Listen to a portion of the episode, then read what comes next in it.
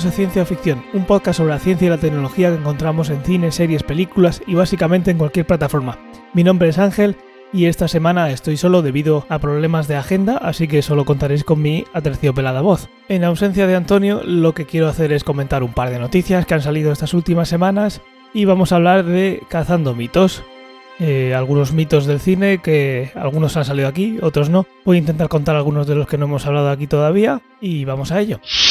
Para empezar quería contar una noticia que ha salido estos días que habla sobre el descubrimiento de vapor de agua en un planeta extrasolar.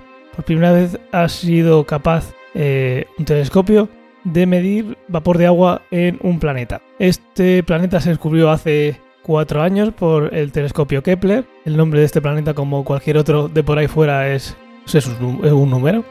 Este se llama K2-18p. Como he dicho, se ha detectado vapor de agua en el planeta y también está en la zona de habitabilidad, es decir, una zona en la que se considera que es posible eh, que se den las condiciones para que haya agua líquida en el planeta, aunque eso obviamente no se ha podido confirmar. Sin embargo, es posible que la radiación de la estrella alrededor de la que gira, que es una enana roja, que son estrellas bastante inestables, haga que sea imposible la vida en el planeta por la cantidad de radiación que tiene que estar emanando hacia, hacia el planeta. Es de esperar que la próxima generación de telescopios, eh, entre ellos el James Webb, que estará en el espacio, y otros telescopios gigantes que se pondrán en la Tierra, sean ya por fin capaces de ver un planeta de forma directa, lo que es hacer una imagen de él como nunca se ha podido hacer hasta ahora. Una vez que tengamos esas imágenes en el futuro, pues seremos capaces de, de ver un poquito más eh, información sobre esos planetas tan distantes y ver si realmente sería posible la vida ahí o no y tener mucha más información de la que podemos conseguir ahora, que como alguna vez hemos hablado aquí, eh, esta información se consigue viendo pasar la luz de la estrella eh, a través de la atmósfera del planeta, si da la casualidad de que ese planeta transita en la estrella eh, a la que gira desde la Tierra, entonces se hace como un mini eclipse y viendo los cambios que se producen en el espectro de la luz son capaces los científicos de calcular qué compuestos tiene la atmósfera, en este caso vapor de agua. Otra noticia que me, que me hizo sonreír, eh, si ya lo veis por qué, es eh, la presentación del último iPhone que se hizo el viernes pasado. Presentaba un chip que Apple ha llamado U1 que permite la localización espacial con mucha más precisión de otros dispositivos que tengan este mismo chip eh, cerca suyo. Y esto me hizo acordarme de una serie que no es de ciencia ficción, pero aparecen muchas cosas de ciencia ficción, al igual que en CSI, que no es de ciencia ficción, de repente se inventan una técnica que todavía no existe. Hay una cosa en Hawaii 5.0, que supongo que muchos de vosotros habéis visto esta serie. Es una serie de los años 80, pero que volvió hace unos cuantos años. Eh, una serie americana, que yo vi bastantes capítulos hasta que cambiaron a todo el elenco, o casi, y me cansé. Pues eh, en muchísimos de los capítulos, cuando están ahí en una sala, tienen una sala con una mesa en horizontal, que es una pantalla, y luego tienen un montón de pantallas en, vertical. Y cuando están debatiendo algo, siempre suele entrar una persona diciendo, ya tenemos eh, identificado al sospechoso o, lo que sea. Entonces entra con su tablet, eh, entra en la habitación y hace un gesto con esa tablet como desplazando la imagen de su tablet hacia la dirección donde está la pantalla.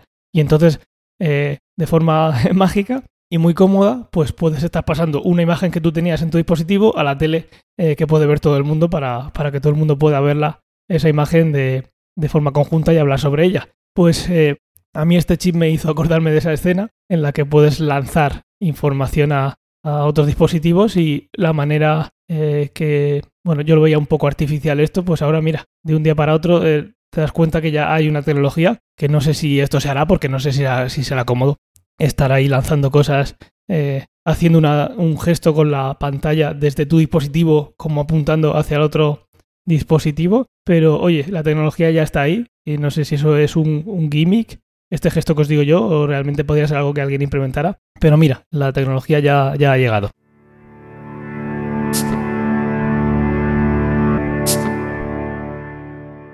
Otra noticia que he dejado pasar pero que quería comentaros es que el 20 de mayo eh, la pesa de iridio platino que ha servido como referencia internacional del kilogramo durante los últimos 130 años acababa su guardia.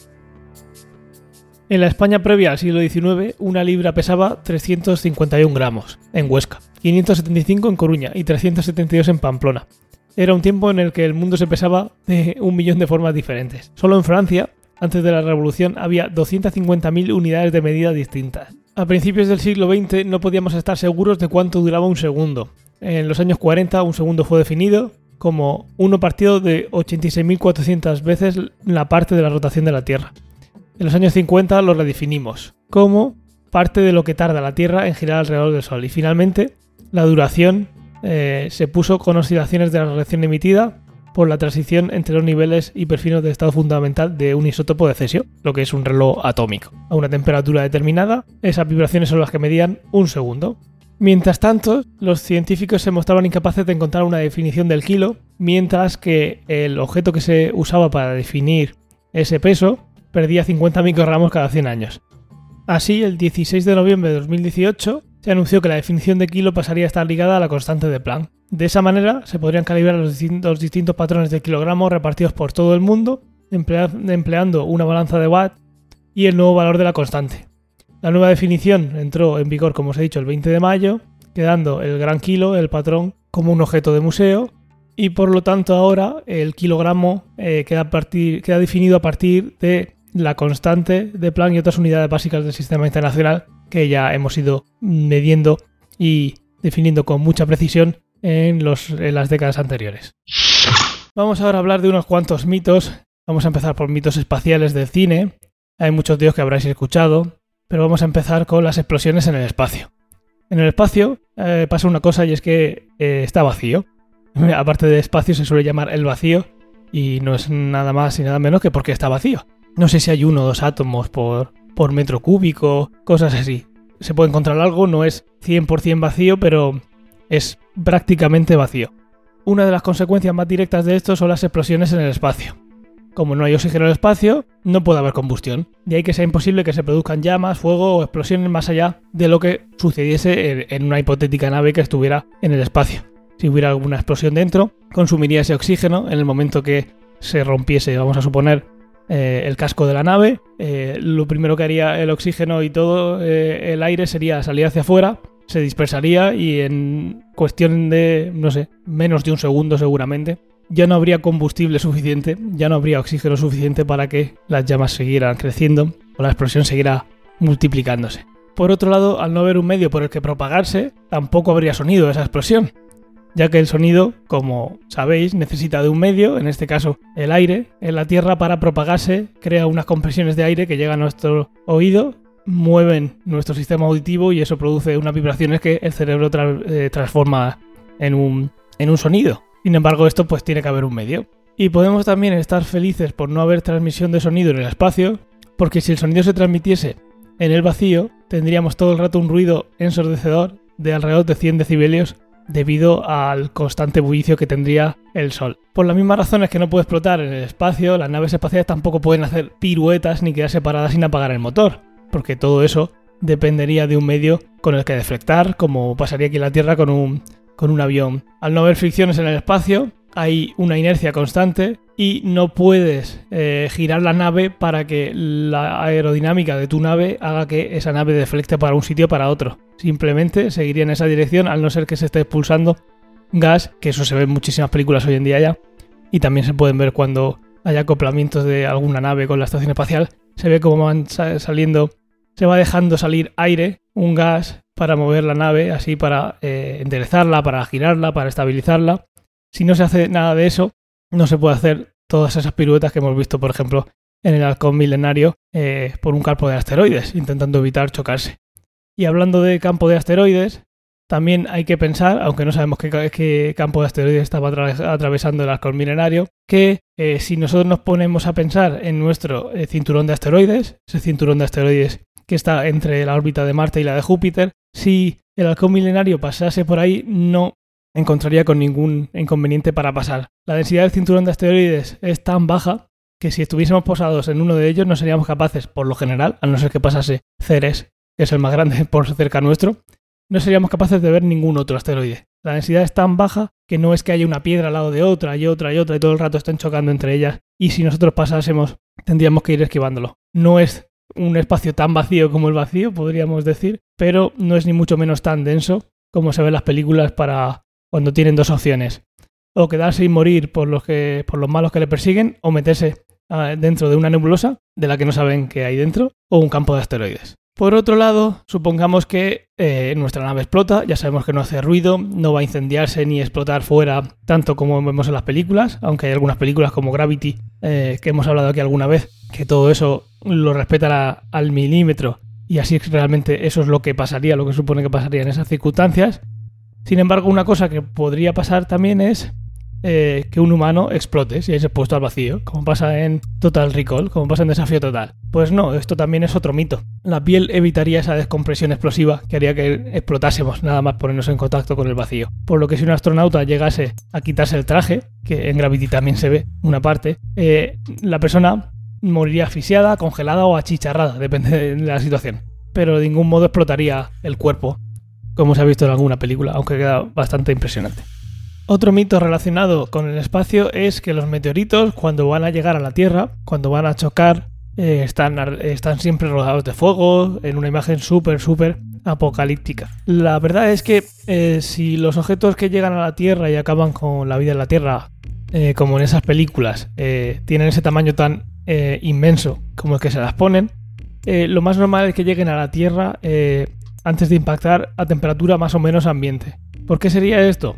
Eh, llevan millones de años eh, moviéndose por el espacio, están súper, súper fríos y eh, en el momento que lleguen a la atmósfera sí empezarán a coger temperatura, pero ni mucho menos se calcula o se considera que vayan a llegar en puestos en fuego con esa imagen, como digo, tan apocalíptica como la que aparece en las películas. lo más probable es que terminen como unas rocas un poco congeladas incluso por todo el tiempo que han estado fuera de esa temperatura, eh, ni mucho menos eh, ardiendo. Y otro mito que yo creo que poco a poco va desapareciendo y nadie tiene en cuenta ya, es el llamado el lado oscuro de la luna.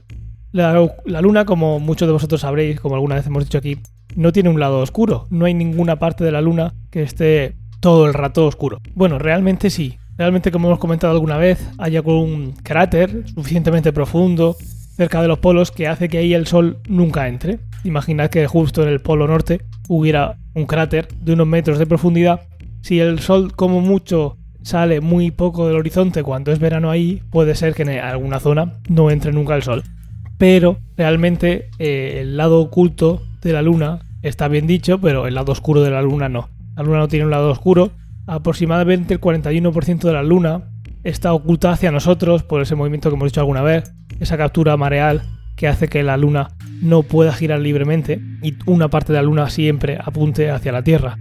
Hay un pequeño movimiento que hace que no veamos solo el 50%, sino que se ve un poquito más. Pero realmente, exceptuando esos puntos dentro de un cráter donde el Sol nunca, nunca llega, en todas las partes de la Luna, como muchos de vosotros sabréis, da el Sol. Simplemente es que no la vemos desde la Tierra. Un mito muy interesante, relacionado también con el espacio, es que yo creo que nadie que se haya puesto a dibujar el Sol, nadie de nosotros de pequeño, que se dibuja mucho el Sol de pequeño, haya usado otro color que el amarillo para, para dibujarlo.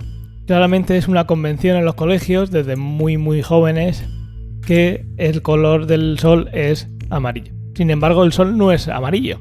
Nuestra atmósfera hace que parezca de esa manera. Si se ve el sol desde el espacio, y eso pasa en algunas películas que deberían hacerlo bien, blanco es como debería verse el sol, de color blanco. Van aquí ahora unos cuantos mitos relacionados con la física de las armas. Las balas pueden tumbar a una persona y hacerla caer despedida varios metros hacia atrás debido a su potencia. Aunque esto es muy impresionante queda genial en las películas, realmente eh, el poco peso de la bala y la energía cinética que lleva como mucho ocasionaría que la persona cayera hacia atrás sin que se moviese los pies del suelo, es decir, caería plomo hacia atrás, pero en ningún momento saldría volando. La masa de las balas oscila entre 6 y 10 gramos y a una velocidad entre 300 y 600 metros por segundo, que se va amortiguando al atravesar el cuerpo. La posibilidad de que quien sufra el impacto de la bala salga despedido es prácticamente nula.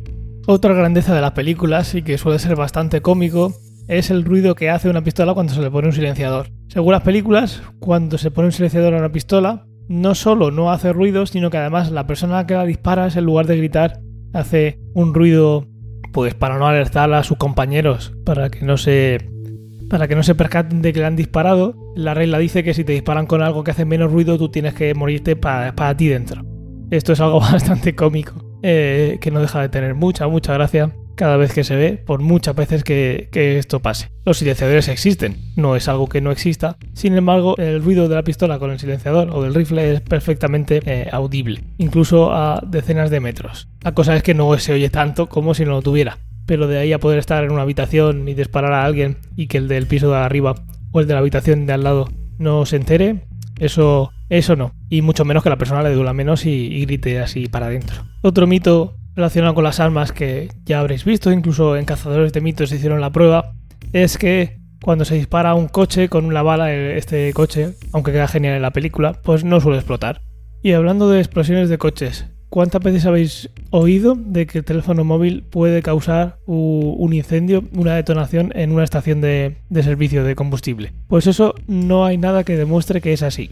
Lo que no he visto yo nunca y me gustaría ver es la prohibición de usar eh, jersey de lana. Habéis visto un montón de veces, sobre todo en invierno, cuando hay poca humedad, que cuando te quitas el jersey se, oyen chispitas. Y eso sí podría causar eh, un incendio eh, en los vapores que salen de, de, el depósito cuando se está echando gasolina. Salen algunos vapores que son inflamables. Y eso sí podría causar una chispita que hiciera que se inflamara ese gas. Yo la verdad es que eh, sí que podría ser que un teléfono móvil, un teléfono celular, eh, provocase un incendio por algún problema de batería. Es algo que pasa poco. Y cuando pasa que a la vez esté cerca una gasolinera, eh, pues es más complicado todavía. ¿Existe la posibilidad? Sí. De ahí a poner un cartel que prohíba el uso del móvil cuando se está pues también, si estás a, echar combustible, pues echa combustible y ya está, ya usarás el teléfono después. Pero a mí me gustaría también que prohibiesen esos tejidos de esa ropa, que en cualquier momento puede salir una chispita hacia el gas y que, y que lo incendie. Eso es mucho más probable y tampoco he oído en ningún caso que eso haya pasado, así que pues otro mito. Pasamos ahora a esto lo quiero ya. Hoy voy a pedir no tener que ir a un aeropuerto dos o tres horas antes. Sí que es verdad que desde después de los eventos del 11S eh, se ha ido depurando el sistema y nos ha llevado a un punto de seguridad eh, a la hora de embarcar en un avión que no había tenido lugar antes en la historia, pero esto nos hace tener que ir con mucho tiempo de antelación y tardar muchísimo tiempo en llegar a nuestro destino, aunque el vuelo sea una hora, siempre tienes que estar más tiempo antes. Yo lo que pido es que por favor se haga algo que permita que todo esto sea mucho más fluido, sin perder en ningún momento seguridad. Y el esto lo quiero nunca de esta semana va a ser taxis voladores. Ayer estuve viendo que enseguida va a llegar taxis voladores. Bueno, ya sabéis, están llegando hace mucho tiempo.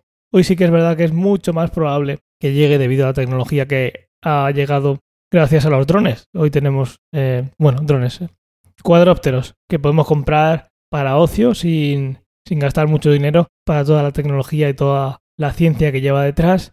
Y eso es verdad que si lo escalas y pones ahí un huequecito para que se metan unas personas, pues puedes tener un taxi volador. El problema que yo le veo a estas cosas es el ruido. No quiero taxis voladores que tengan forma de cuadróptero, porque eso va a hacer que cuando la gente salga de fiesta un jueves por la noche, viernes por la noche, y pida un taxi, eh, haga mucho ruido en su camino a casa y la verdad es que la gente va a querer dormir. Así que por favor no hagáis esto con esta tecnología actual hasta que se pueda hacer alguna manera de que esto no haga ruido. ¿Que no se puede eh, evitar el ruido? Pues entonces no sé para qué se quiere un taxi volador por en medio de una ciudad. Y hasta aquí el programa de hoy. Ha sido un poquito más corto de lo habitual, pero espero que os haya resultado entretenido y que os haga pasar bien este periodo que tenemos hasta el siguiente, sin duda dentro de dos semanas. Como siempre, muchas gracias por vuestros comentarios. Los esperamos tanto en Apple Podcast como en nuestra página web. Muchas gracias por vuestro apoyo y hasta el próximo.